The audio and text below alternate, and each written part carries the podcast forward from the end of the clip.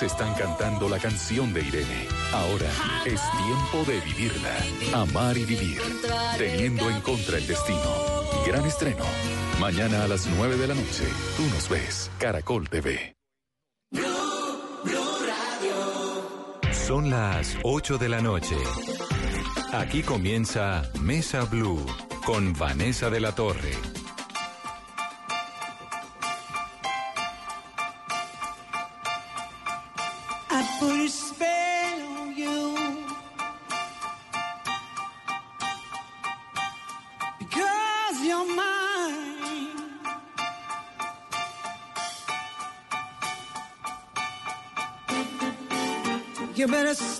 The things you do.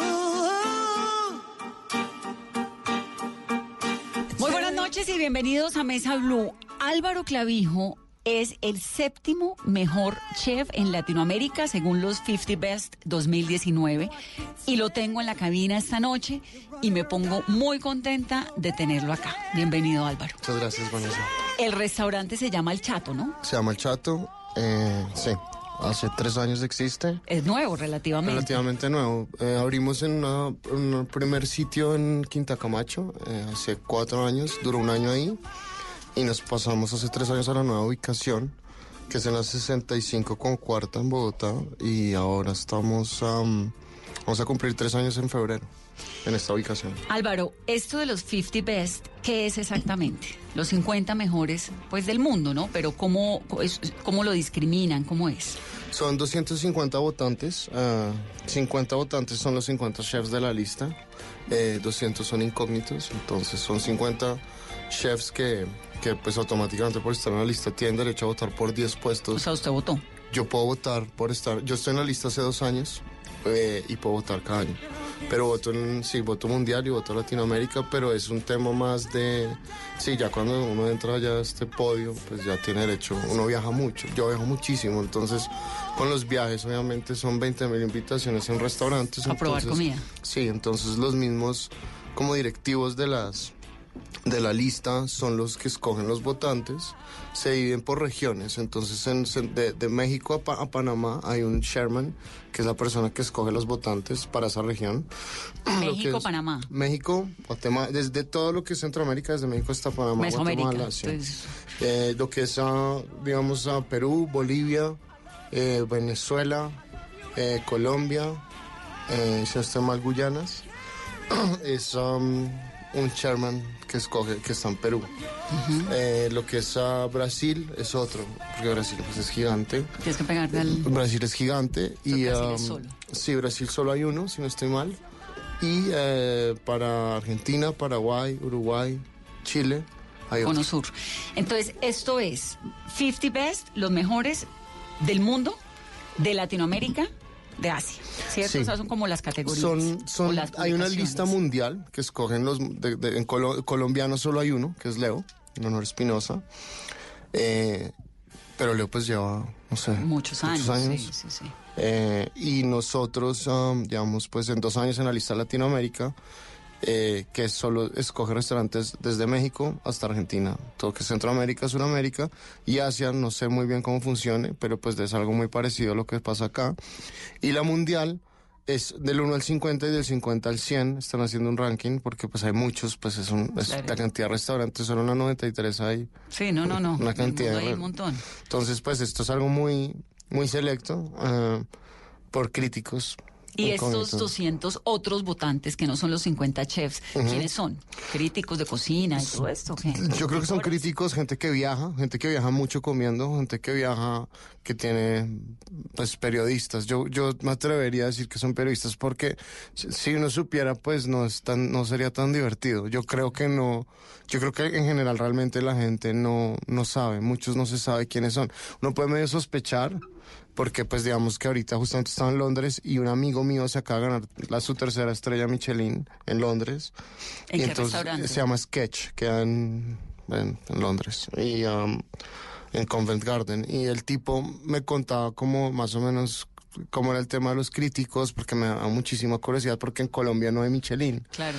Entonces, um, pues me contaba cómo era el proceso y más o menos cómo los identificaban. Ellos llegan de sorpresa, se citan No restaurante. se sabe quién es, nadie pero hay veces, idea. digamos, en, en, en, en Sudamérica solo hay en Brasil Michelin. Entonces en, en Río de Janeiro y en Sao Paulo también, justamente cuando estaba, yo estuve hace un mes y estaba el inspector Michelin y era un poco divertido porque entre los restaurantes más o menos sabían quién era, porque es un poco predecible. Entonces es el tipo que es español, que se viste así, que coge el cubierto así. Entonces ya es ¿Qué como... pasa, que pasa desapercibido, pero tiene un letrero Pues, de Michelin sí, en la pues, es un brazo, sí, y se sienta solo, toma fotos de la comida, pues ya se vuelve medio, medio obvio. Entonces entre todos los restaurantes empiezan a llamar y es como, ay, oiga, pilas que este puede ser un inspector. Entonces ahí se me dan cuenta. Pero en Latinoamérica sí es más complejo identificarlos. Y entonces a usted, ¿cómo lo cogieron? Es, es, yo creo que ha sido muy interesante. Yo creo que estado en el momento indicado bien, en- cuando ha pasado cosas muy interesantes en Colombia. Los últimos tres años, básicamente desde que me pasé a la nueva ubicación, eh, eh, pues el Estado colombiano invirtió en 50 Best, en traer la lista acá a Colombia.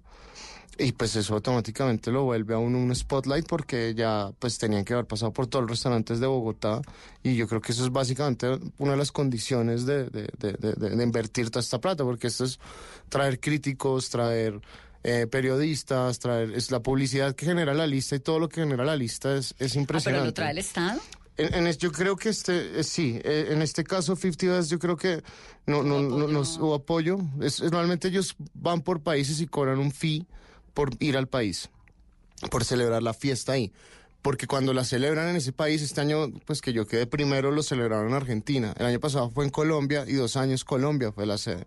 Y eso me ayudó muchísimo. Entonces, yo creo que eso ha sido pues una gran suerte también porque yo creo que todo el mundo pasó por mi restaurante, muchísimos chefs pasaron por mi restaurante. Y usted abrió el chato hace tres años con la esperanza de qué?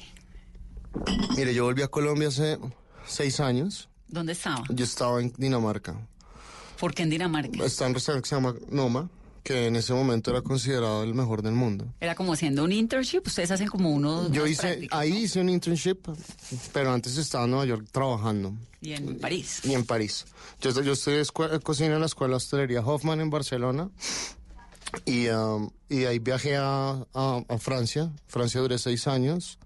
¿En dónde? ¿Haciendo qué? En, uh, empecé como lavando platos, lavando platos en un restaurante por necesidad de trabajo, porque quería, pues, porque vivir en París es carísimo. Mi mamá me dijo, no lo va a pagar apartamento y estudio y pues es- ayúdese, o sea, si quiere viajar, yo quería viajar estando en París con un tren y en 20 horas estaba en Praga, no sé, es era muy divertido, entonces yo, yo pues me puse a trabajar y un amigo de mi Pero ya mamá... ahí había estudiado cocina en No, Barcelona. yo ¿o empecé lavando platos a los 16, 17 años en París. ¿Cuántos años tiene? Yo tengo 34. Ok. Entonces arranca primero, pero lo de Barcelona fue qué? Lo de Barcelona fue como medio escondidas de mi mamá, le digo la verdad. Antes. Sí, porque en esa época estudiar cocina era rarísimo. Pues a mi mamá, mi mamá me dijo, si quiere, primero estudia algo profesional, pues una carrera, que co- cocina es un oficio, ¿no? La gente lo como hoy en día, pues ya es más respetado y es un tema de moda muy fuerte, pero, pero en esa época no era tan normal. Entonces yo empecé estudiando arquitectura. Es una historia un poco enredada. Yo empecé... No importa, tenemos tiempo. Bueno, mire, si le interesa se la cuento, pero mire, yo empecé, yo me gradué del colegio, me voy a Francia, estoy en Francia un año trabajando en un restaurante de un amigo de mi mamá, pero yo empecé lavando platos en ese restaurante de amigo de mi, de mi- amigo de mi mamá y era un restaurante Tex-Mex, una, pues unas olladas de frijoles, no había agua caliente, era terrible.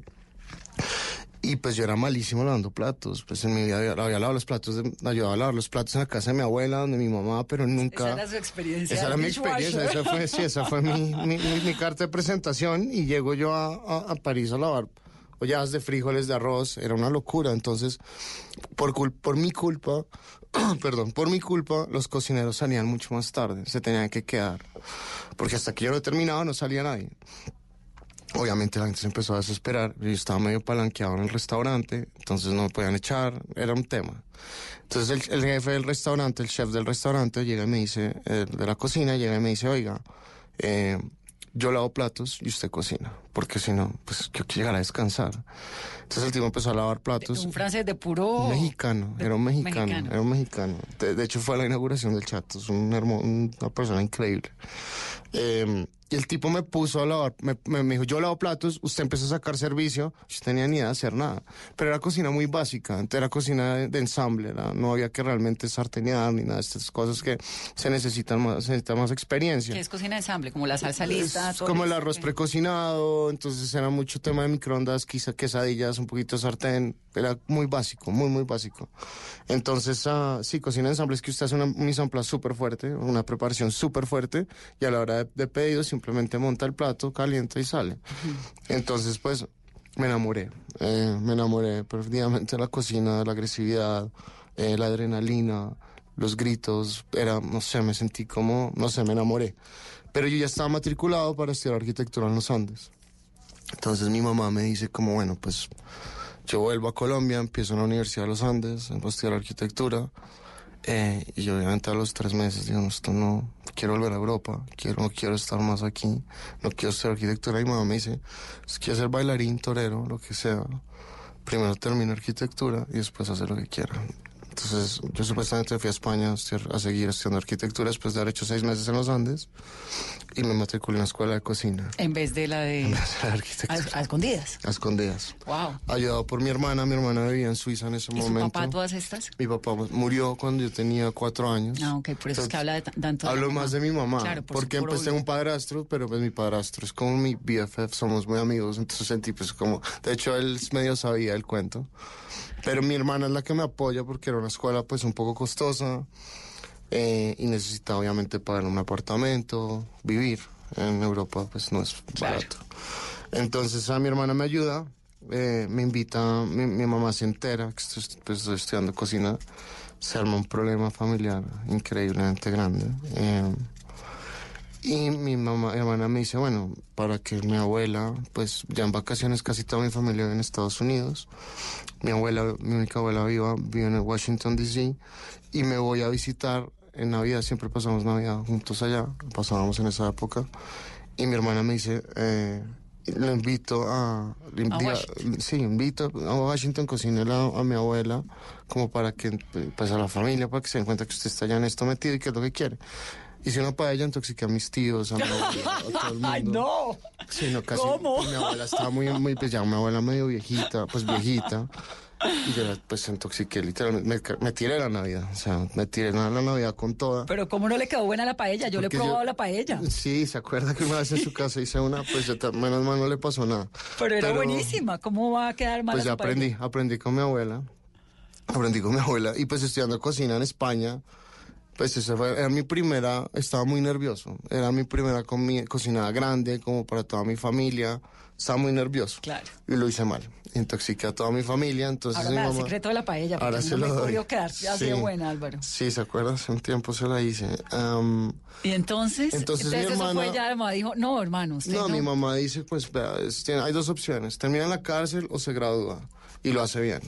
¿Qué necesita? Ya está metido en esto. ¿Qué necesita para poderlo hacer bien? Entonces le empiezo a pedir, mire, ayúdeme simplemente a pagar el apartamento o págueme la escuela. Escojo uno de los dos y yo me dedico a trabajar. Empiezo a trabajar en un restaurante En Barcelona. en Barcelona.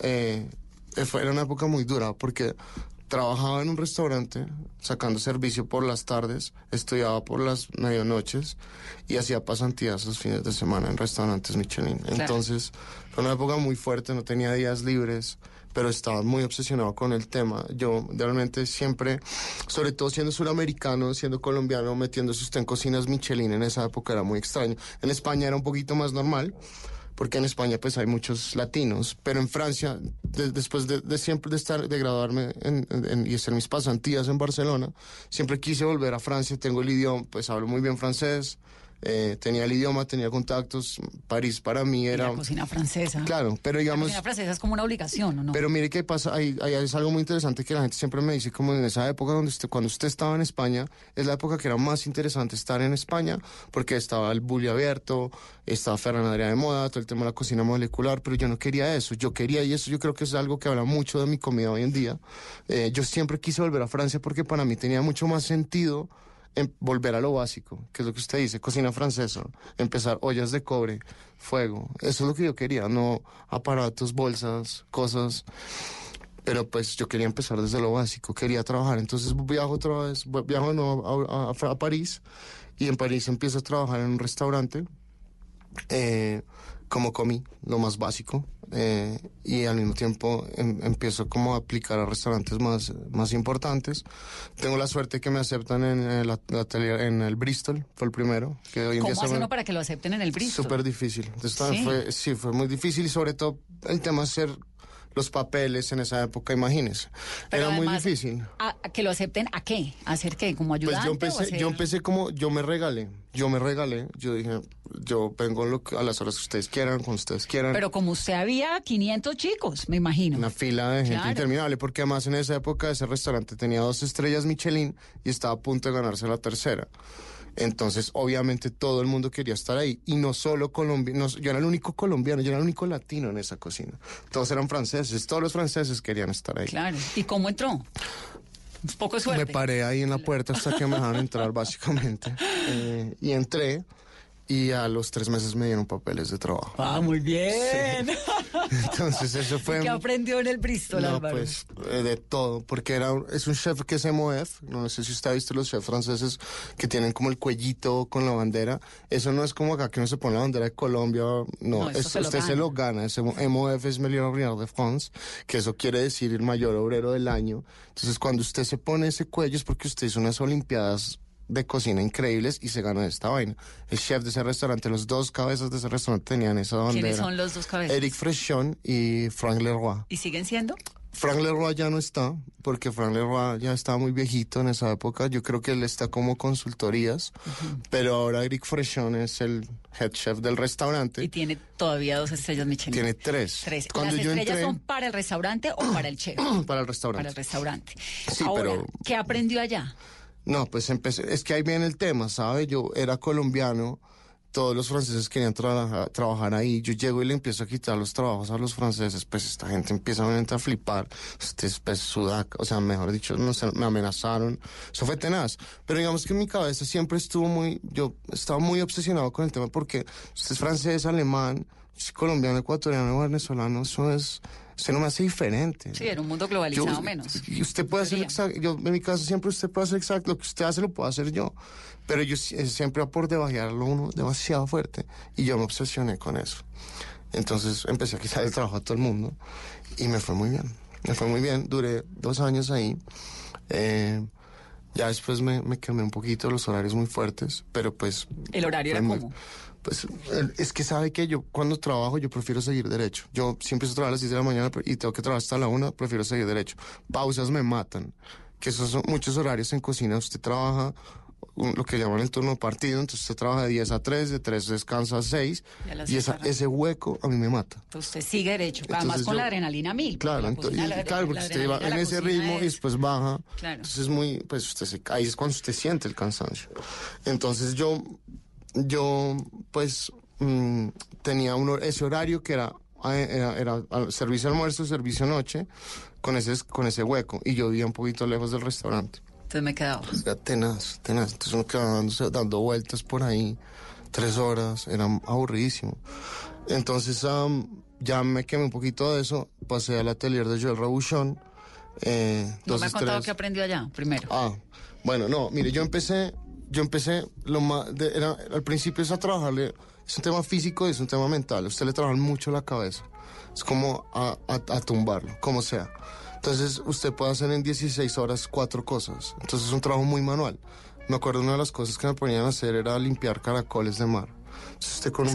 Sí, pero no, no, no de tierra, sino escargot de, de, De- de mar. de agua.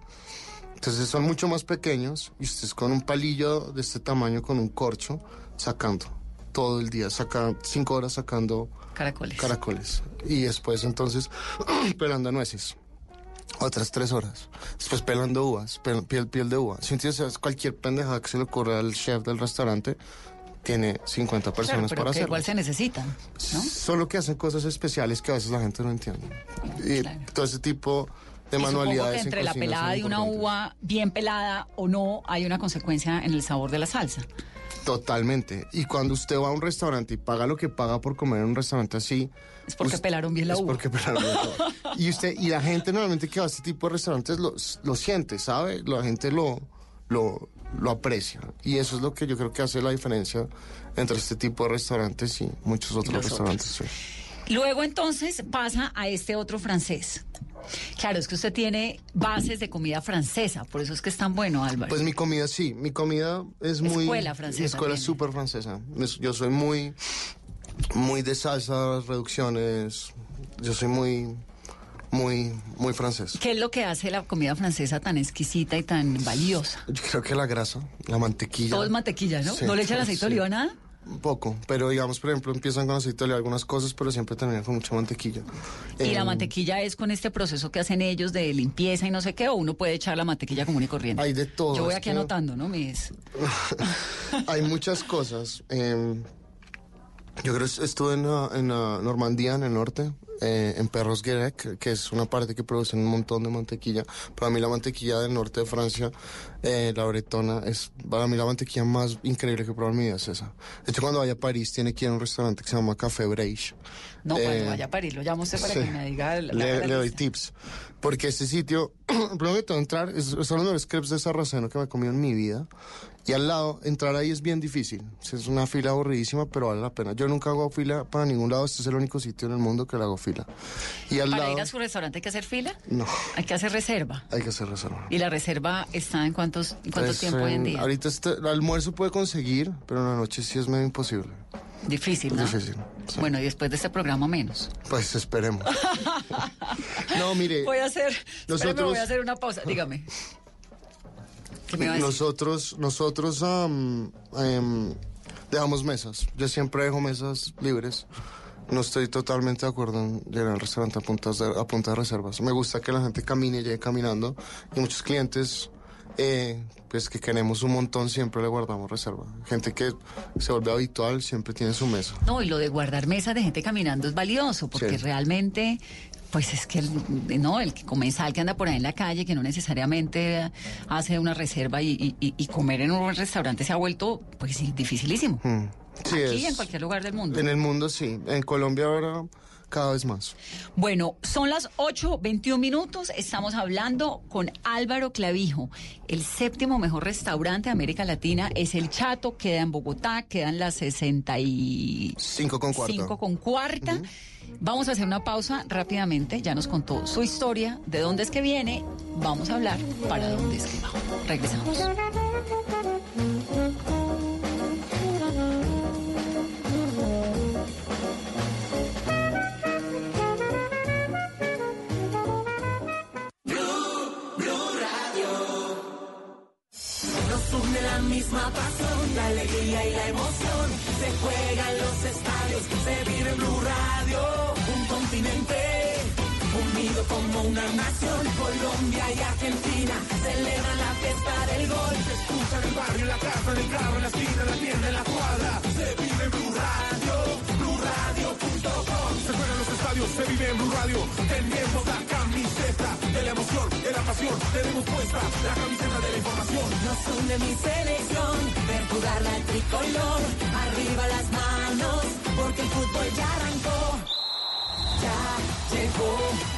América 2020.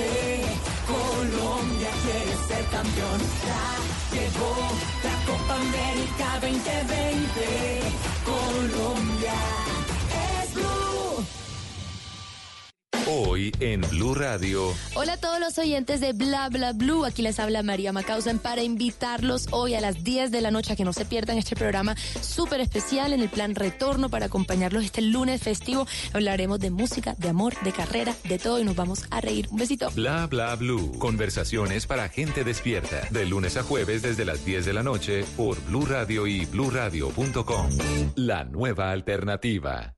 Si son deportes, son deportes. Iniciando con muchas esperanzas en un año muy importante, ¿no? Tendremos Copa América, tendremos inicio de eliminatorias para Qatar. Están en Blue Radio. Juegos Olímpicos y Preolímpico en Colombia, ya en este mes de enero, así que hay mucha actividad. Blog Deportivo, de lunes a viernes a las 2 de la tarde. Si son deportes, están en Blue Radio y bluradio.com.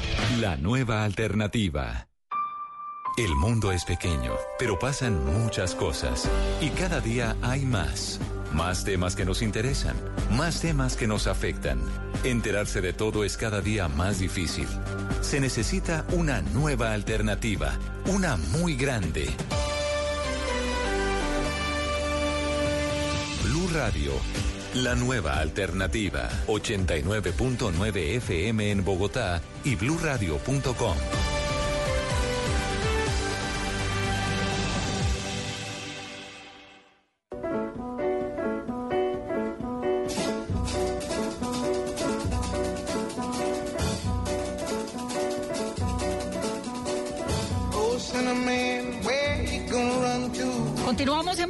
Estamos hablando de gastronomía con este super chef. El mejor restaurante de Colombia, dice los 50 Best. Álvaro Clavijo, Álvaro. Entonces, bueno, viene con toda esta experiencia francesa, aprende un montononón.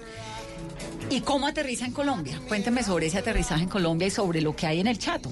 Pues um, después de estar uh, en Francia, voy a Nueva York, traer un restaurante de tres estrellas. Después ¿Cómo viajo- hizo para entrar a un restaurante? Uno no puede ni, ni, ni- ni entrar a comer, así quiera pagar la comida en un restaurante en Nueva York. ¿Cómo hizo usted para tenía llegar a una, trabajar allá? tenía una hoja de vida muy buena por lo que había hecho en, Fra- en, en España y en, y En Francia. y en Francia.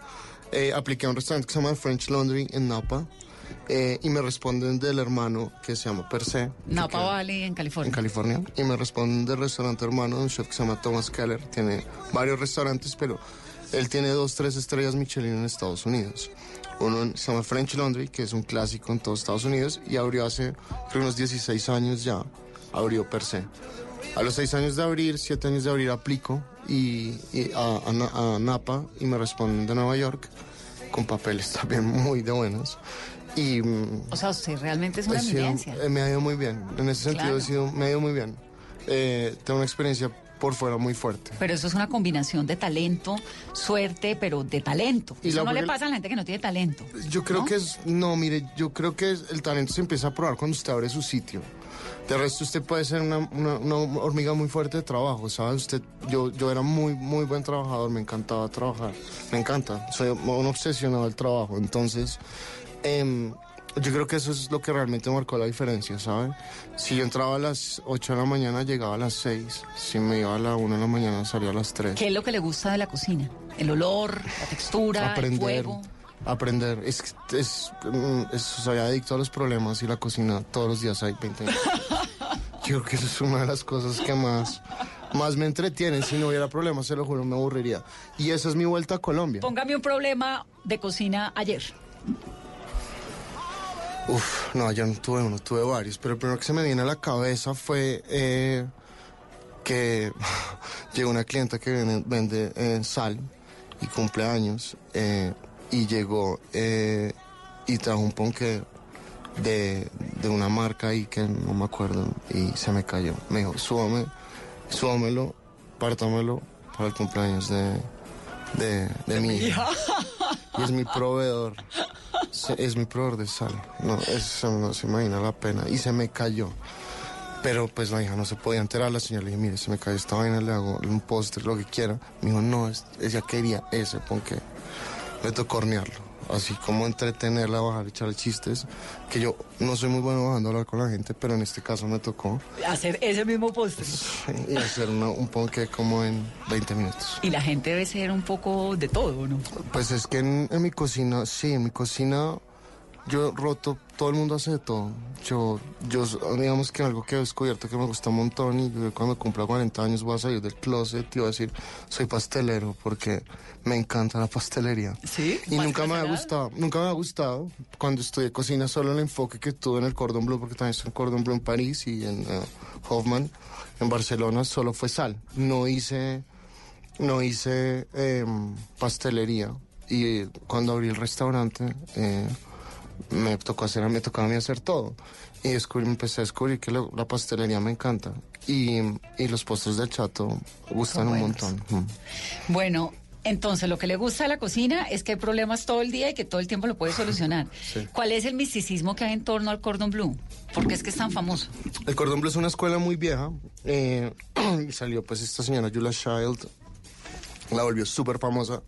Pero realmente, sinceramente, no es para mí la mejor escuela de gastronomía. No ¿Cuál lo es? es. Para mí hoy, hace, eh, hace dos semanas estaba en San Sebastián en una que se llama el Basque Culinary Center. Para mí es pues lo- el programa que hoy estoy allá dando una conferencia. Lo que vi parece súper interesante. que- el programa que tienen. Es muy completo. Eh, pero la mía es muy buena también. Lo que pasa es que es un tema también de medio moda, esta es medio nueva. Pero yo creo que las mejores del mundo puede estar una que se llama el CIA, que es el Culinary Institute of America, ¿Que quedan dónde? ¿En New York? en uh, Upstate New York. Es, yo creo que es como, es de las mejores. El programa es súper interesante. ¿Y lo reciben a uno a esta edad o tiene que ser jovencito? Cordon Bleu la recibe en cualquier edad. Eh, las escuelas, estas escuelas que tienen un enfoque mucho más profesional. eh, ¿Qué carrera? ¿Qué es ¿Cuánto carrera? dura? Eh, depende. Depende de si este quiere incluir pastelería, hostelería, todo No, un lo mío programa. es saladito.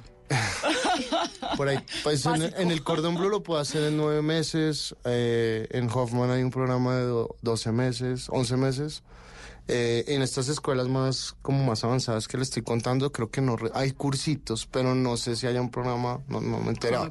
Pero normalmente todas las escuelas siempre tienen un enfoque como gente que le interesa. Pues que todo el mundo tiene que cocinar, todo el mundo tiene que comer. Sí, de Sí. acuerdo. Álvaro, ¿y en qué momento pierde como ese miedo a abrir su restaurante y decide, no, ya tengo que abrirlo y tener en Colombia un restaurante y qué le está ofreciendo hoy a los bogotanos? Eh, pues yo, mire, la verdad, yo estaba en Francia en unas vacaciones eh, y me encontré un tipo que trabajó conmigo y me dice, voy a abrir mi restaurante. Y yo tenía una mentalidad todavía muy como de seguir siendo, de, pues de emplearme. Para mí abrir un restaurante era, era inimaginable. Eh, conocí un- uno de mis restaurantes favoritos en Francia, se llama Chateaubriand. Eh, es un chef muy, muy famoso que se llama Iñaki Espirtarte. Eh, y él tiene un concepto que es menú degustación, pero son, es un tema totalmente relajado. No es manteles, usted come ahí por 60 euros un menú degustación. Es muy barato y es increíble. Estábamos ahí, fuimos a comer, me dijo, quiero que venga a comer acá. Y el tipo me empieza a decir, eh, yo ya estoy listo para hacer mi comida. En mi casa, ¿qué es, qué es estar listo para hacer su comida? No tenía que me está hablando. Me dijo, yo ya no quiero emplearme más, me voy a lanzar a abrir mi restaurante. Y me inspiró a abrir ¿Y el tipo es de dónde? Él es ah, de... eh, es gringo, pero me acuerdo de ¿Y estado. montó un Nebraska. restaurante en de dónde? Nebraska. Nebraska. Eh, montó un restaurante en París. En París. En París. Y entonces usted dijo, yo también. Sí, además un gringo en París lo hace, pues no es y, pues, un Bogotá, poco, ¿por qué no? Sí, y, pero yo siempre sentí la responsabilidad de volver. Ahora, para mí tenía mucho más sentido abrir un restaurante acá por, por mi experiencia eh, y porque por, por oportunidades, por inversionistas, pues abrir un restaurante es carísimo. Eh, siempre quise volver. Siempre quise volver a Colombia a hacer un restaurante. Lo que pasa es que no sabía de qué, no tenía ni idea de qué. ¿Y el chato es de qué?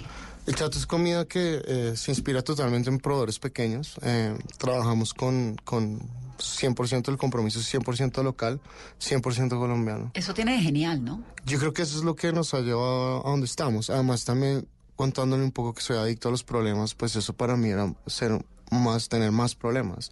Porque yo, por mi educación y todo lo que me ha preguntado y se ha enterado de mi, de mi vida, pues tenía mucho más sentido venir y abrir un restaurante es- de paellas español, sin intoxicar a la gente, pero es un restaurante español o un restaurante francés o un restaurante pues de hamburguesas, o sea, algo mucho más fácil, ¿sabe?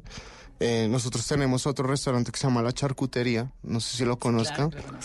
Eh, y ese restaurante, pues es un restaurante que es comercial, que es un restaurante que es para todos los días, pero yo no había invertido toda mi vida en estos restaurantes, trabajando todas estas horas para venir a hacer hamburguesas. Yo dije, pues quiero algo más interesante y no quería hacer paella, sino quería hacer un bourguignon, no quería venir a hacer comida francesa.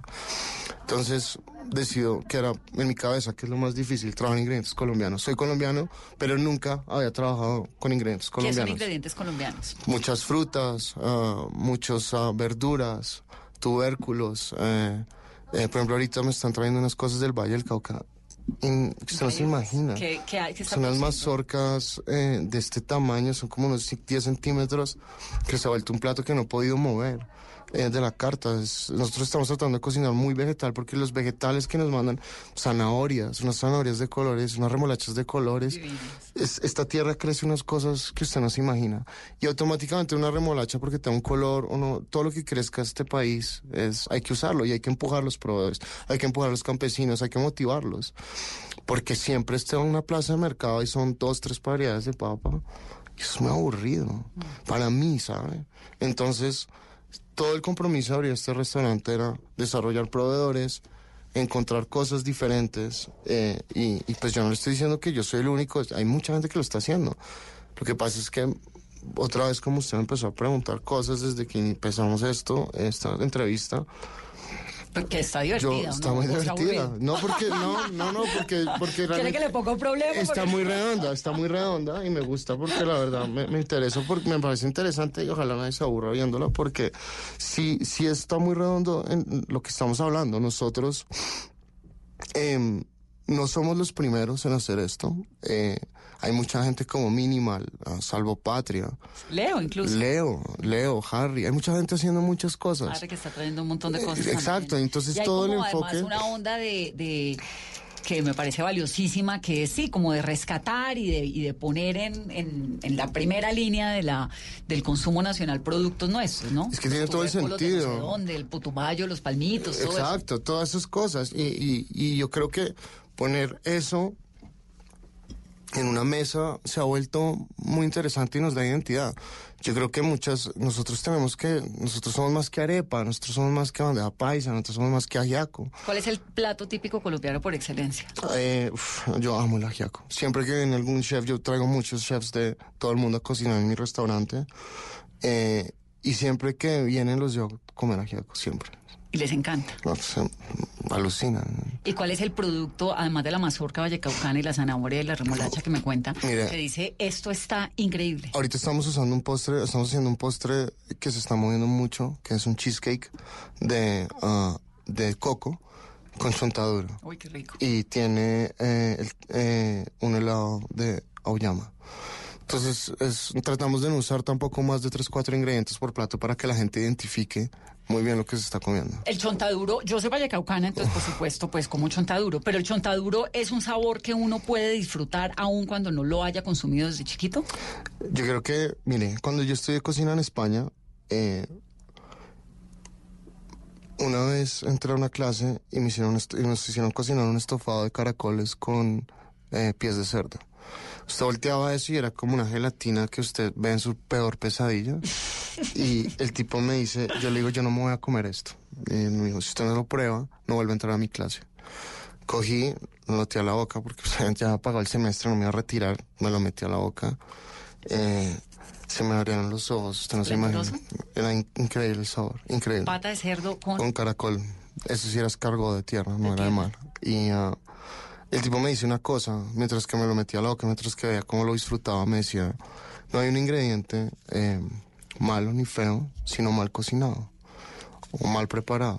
Y eso me cambió absolutamente toda mi perspectiva, porque yo en mi casa, yo no le voy a decir mentiras, yo no cocino, yo no estoy cocinando porque mi abuela me enseñó a hacer a no, yo en mi casa mi mamá no sabe hacer un tinto, me va a matar por lo que estoy diciendo, pero pero pues mi abuela, o sea, mi abuela era la única medio cocinada, pero mi familia no son de ¿Y entonces, ¿De cocineros. dónde sale cocinero? Mi padrastro es ah, franco marroquí eh, y él cocinaba en la casa a veces, le- porque no le gustaba cocinar, no le gustaba mucho, pues estaba muy aburrido de la dieta colombiana, entonces cocinaba y esos sabores, pues un poco lo que me pasó en España ya me había pasado más joven. Entonces siempre hubo un interés, pero nunca hubo unas como un propósito un- o algo muy definido de meterme 100% en la cocina. Álvaro, en el chato hay, por ejemplo, mollejas con yogur de coco y papa quemada, tamal de coca y coco, trucha con yogur y chuguas. Eh, ¿Cómo definen esos platos? Que son las chuguas. No, es- las chuvas las usábamos en otra cosa, pero las chuvas son tubérculos, pero digamos... Tubérculo eh, como un primo de la papa. es, son cuenta con una papa, las papas moraditas, chiquiticas que usted ha portado, que es- entonces usted siempre ve en las plazas son eh, el, el, el, el cubio, que es el que es como una zanahoria pequeña, pero más como, como con unas vetas negras y siempre he hablado con unas papitas moradas, esas son chubas. Eh, en una época estábamos, es que yo, digamos, cojo precisamente por los problemas, yo cojo las chubas y las ahumo, las deshidrato y las rayo, no las cocino directamente. Yo tengo, yo, a mí me gusta mucho intervenir los productos y hacerle muchas cosas para entenderlos bien. Entonces de ahí sale, de, de, de darle vueltas. Yo me siento con mis cocineros y es como, pues sobre todo con las dos cabezas que tengo allá. ah, eh, les digo, mire, tenemos este producto, lo hacemos asado, lo hacemos hervido, lo hacemos al vapor, eh, lo cocinamos al vacío, lo confitamos, lo deshidratamos. Entonces, de ahí empiezan a salir muchas técnicas y muchos intereses y, muchos, y muchas ganas de, de- de intervenir el producto y salen todos estos platos. ¿Cómo diseña un plato?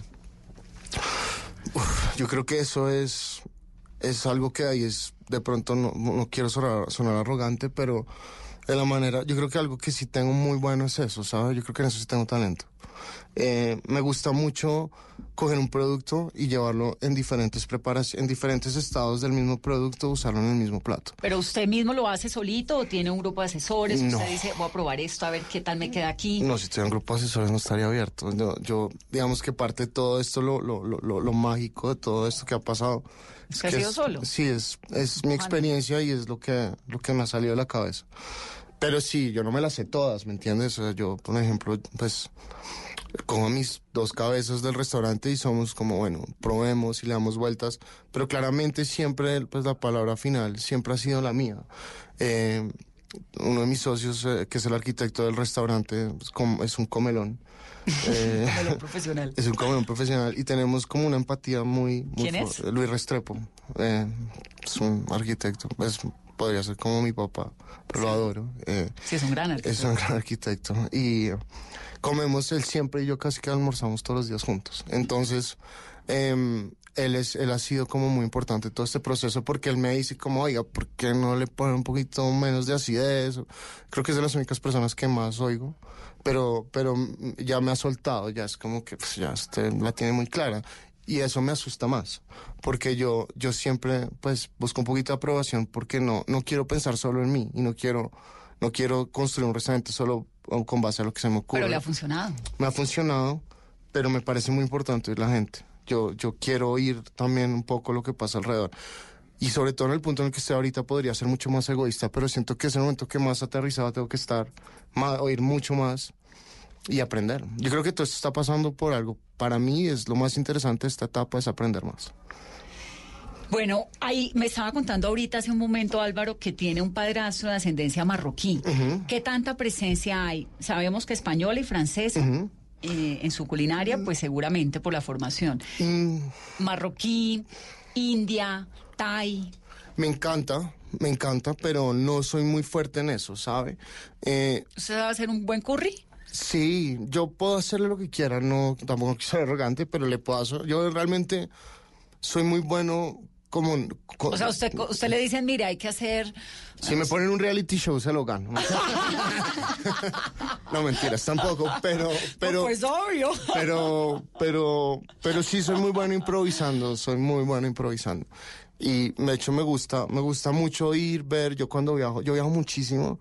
Y cuando ¿Viaja viajo... a dónde? ¿Y a qué? A todos lados. ¿A cocinar, a comer, a probar? Cocinar, cocinar y siempre viajo, trato de viajar una vez al año a Nueva York, París, eh, porque pues fue donde me crié, en, Claro. en gastronomía y, y viajo mucho a comer. Me gusta Pero, mucho esos, ir a pero esos viajes son, voy a restaurantes a probar Sí, o, a- o- o hay como un, ustedes tienen como un club de, de chefs en el mundo. ¿Cómo No, mire, eso? yo creo que me una preocupa, secta, ¿o no? estoy sinceramente muy angustiado por la universidad de mi hija porque estoy gastando toda mi plata en comer y tengo que empezar a controlarme. No, me, no, no porque sea un gordo, no creo que sea un gordazo, pero sí, digamos que todas, me gusta mucho ir a comer.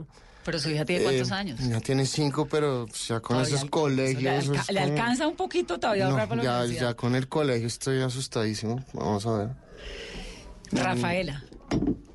Rafael, usted la conoce. Sí.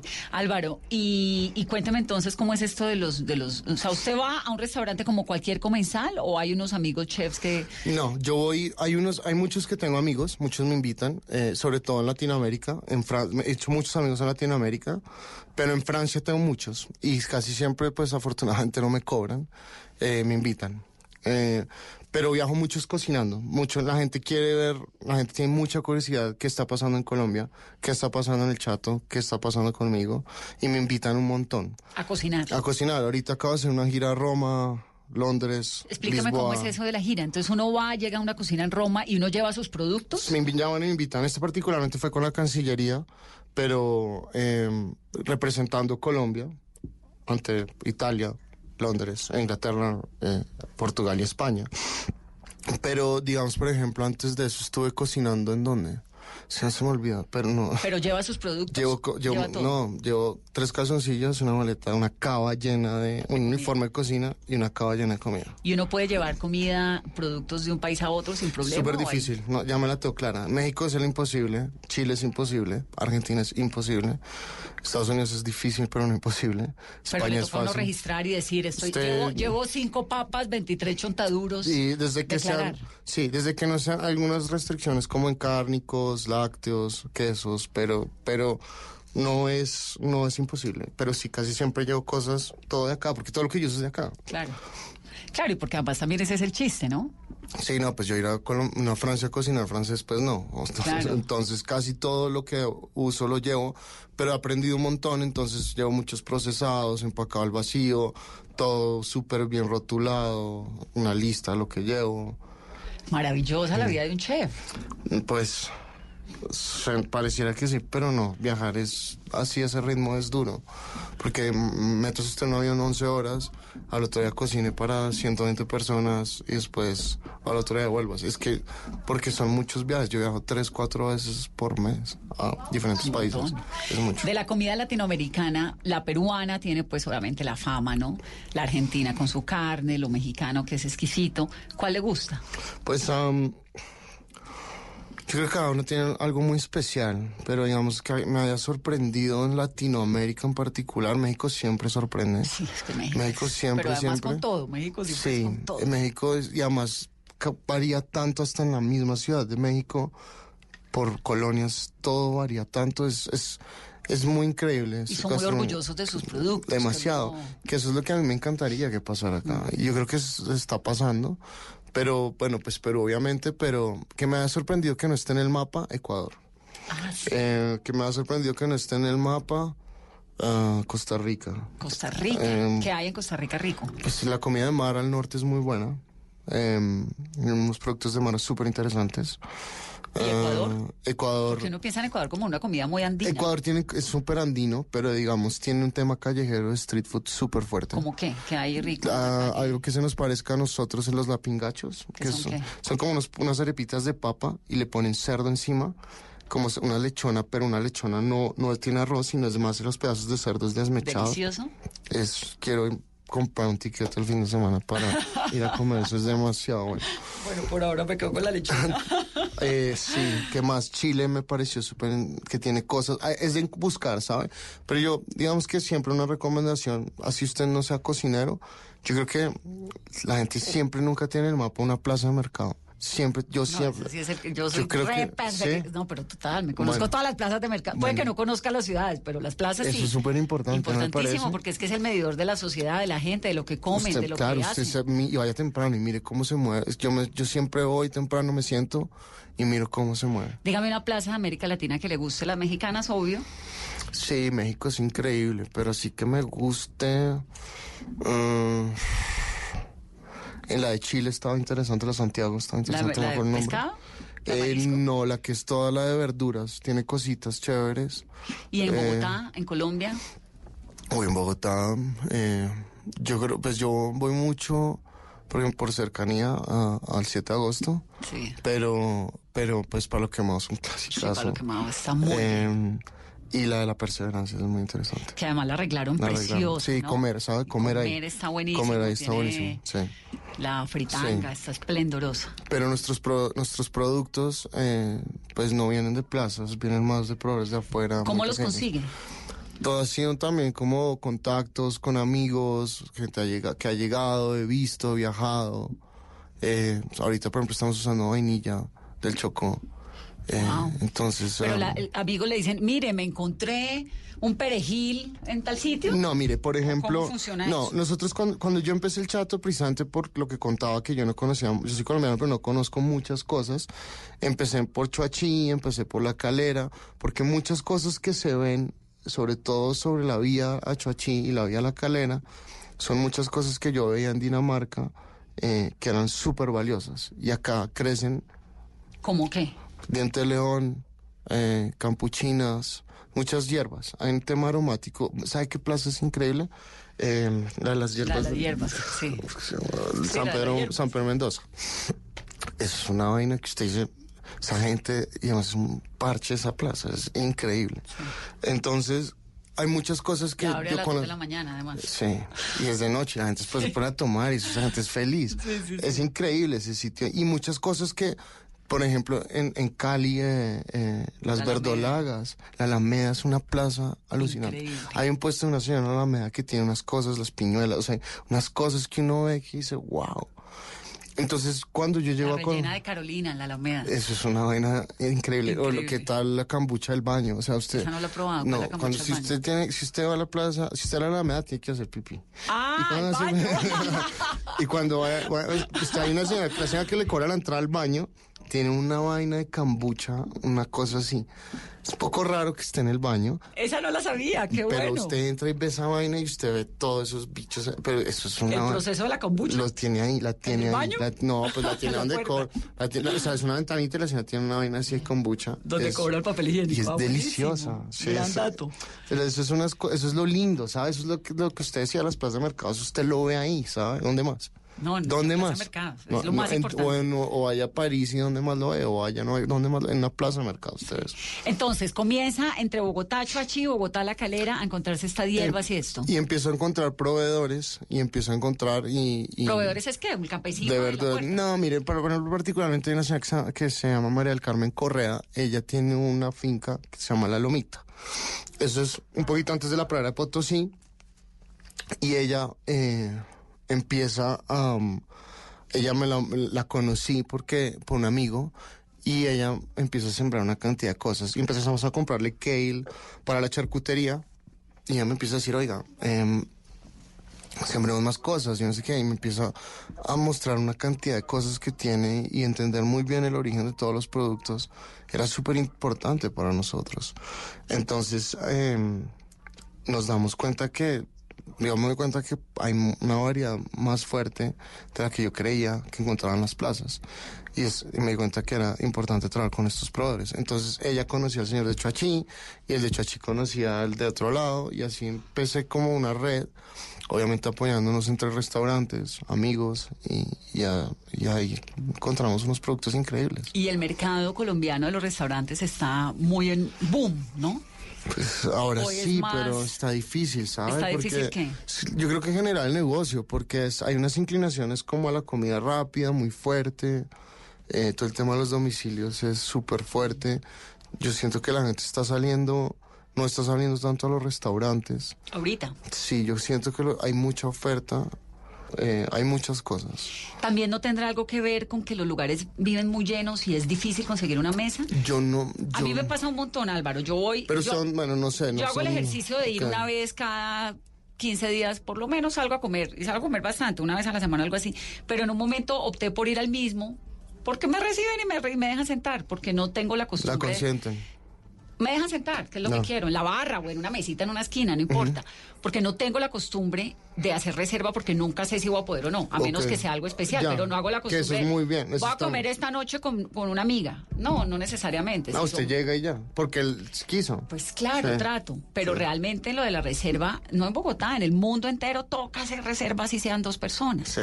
Y eso de golpe en Bogotá la gente, pues no sé si se, este, Carolina se reserva para ir a comer con una amiga o No. va donde esté abierto. Donde esté abierto y donde no haya fila. Claro, y donde no haya fila, y es camello, es difícil porque hay unos restaurantes maravillosos, pero entonces no, que es que, ay, bueno, pues no, me voy al mismo de siempre. Es, es, es curioso porque hay, hay muchos muy vacíos y hay otros muy llenos. Yo creo que es un tema de los de moda, siempre están muy llenos, eh, obviamente. Y hay unos que se vuelven que se vuelven medio clasicones, que son los que se empiezan a traer solamente Pero está chévere lo de dejar un par de mesas vacías Yo siempre, para que el siempre. que quiera pueda. Siempre, siempre, siempre. Y en últimos días, por ejemplo, un día, no sé, en un restaurante, el, el- el chato, usted un lunes, en la noche está full, la barra también. Eh, tratamos de que la gente eh, no espere mucho, lo sentamos en la barra y tratamos de rotar muy rápido, pero no, está- no es una espera de 40 minutos, una hora, es una espera de 20 minutos máximo. bien. Y usted llega y se sienta en la barra y puede empezar a comer algo ahí si tiene mucha hambre. Entonces, y nosotros no hacemos degustación, usted puede pedir toda la carta, que eso también yo creo que es parte como del éxito del sitio. Entonces, hay que ir al chato, hay que hacer reserva, pero no necesariamente, si no la hace, pues igual puede ir a darse una vueltica por allá. Hay que conocer esa cocina de Álvaro Clavijo y hay que volverlo a invitar a Mesa Blue después. Álvaro, aquí está su casa, bienvenido siempre. Muchas gracias. Me encanta haberlo tenido en este programa. Muchas gracias. Y qué delicia el chato y qué suerte que todas las cosas buenas le pasen a la gente buena. Tiene que que todas las felicitaciones. Gracias. Muchas gracias. Gracias. Muchas gracias por estar aquí en Mesa Blue. El- tal vez lo último, entonces, ¿cuál es lo que, qué es lo que hay que comer en el chato? Yo creo que nosotros cambiamos mucho el menú, por lo que le he contado, pero esas mazorquitas están increíbles. Un clásico del restaurante es el cangrejo eh, y otro clásico del ¿El cangrejo restaurante es un cangrejo con ah, mango, aguacate y unos chips de tapioca. Delicioso. Es, se ha vuelto un clásico intocable. eh, y ¿Y ese un- cangrejo es de aquí, del Pacífico? Ese cangrejo es del Pacífico. Todo es colombiano. Colombiano. Sí, ese es ah, del Pacífico. Y ah, los corazones de pollo. Esos, los corazones de pollo son un clásico también en el restaurante. Si quieren ir como a lo clásico fijo del restaurante, pero nosotros variamos, casi todas las semanas cambiamos el menú. Bueno, pues el restaurante se llama El Chato y él es el chef Álvaro Clavijo. Ustedes muchas gracias por estar en Mesa.